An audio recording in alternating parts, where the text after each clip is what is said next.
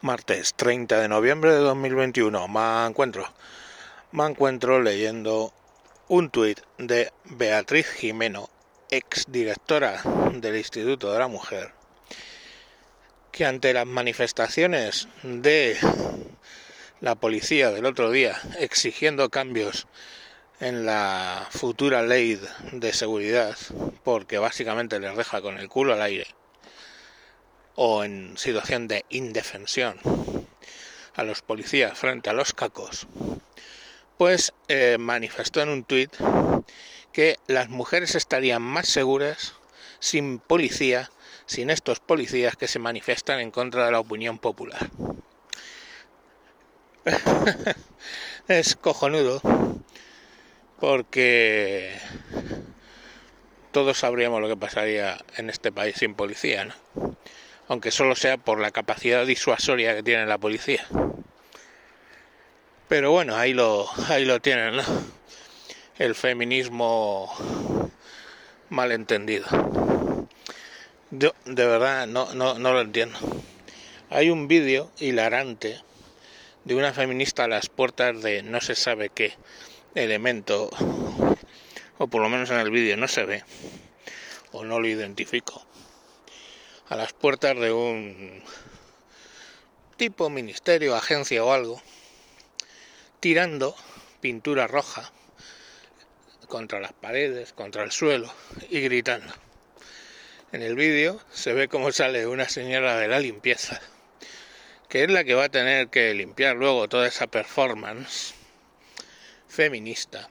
Sale la señora de la limpieza y en un primer momento mira saca el cubo y la fregona, lo mira, mira a la tía y parece ser que le dice, ala, ya puedes empezar a limpiarlo cuando quieras. Y es que esa es la realidad, o sea, que las feministas hacen más daño a las mujeres muchas veces que el patriarcado o el machismo o como lo quieran llamar. Pero que el caso es paradigmático, ¿no? Y bueno, pues a base de pedir, vaya, coches. A base de pedir, pues claro, si las mujeres han pedido ahora no sé cuántos meses de baja de maternidad.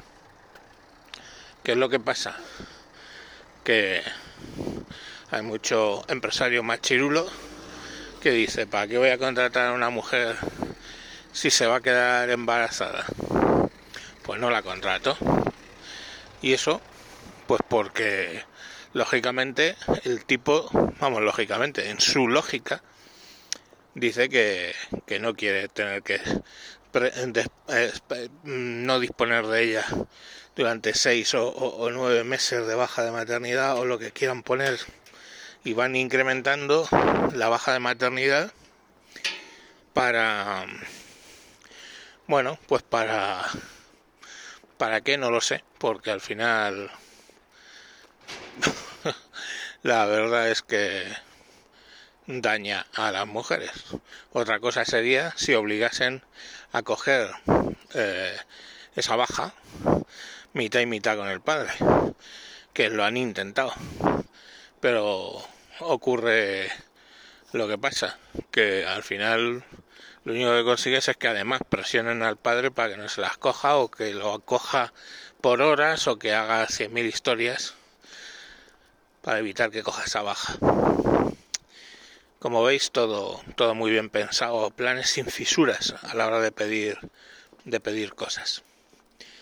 Pero vamos, lo sé porque tengo un compañero que va a tener gemelos y pues claro, sale una baja de paternidad brutal y ya le han dicho que se la coja por horas menos la primera parte que el resto se lo coja por horas porque no pueden tolerar que esté tanto tiempo sin venir al trabajo.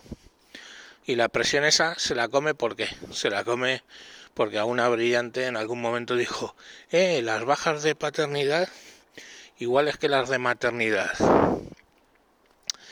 y pues te tienes que comer la presión. ¿Que el que lo hace mal es el empresario? Sí. Totalmente de acuerdo, pero hay que estar en las realidades de la vida.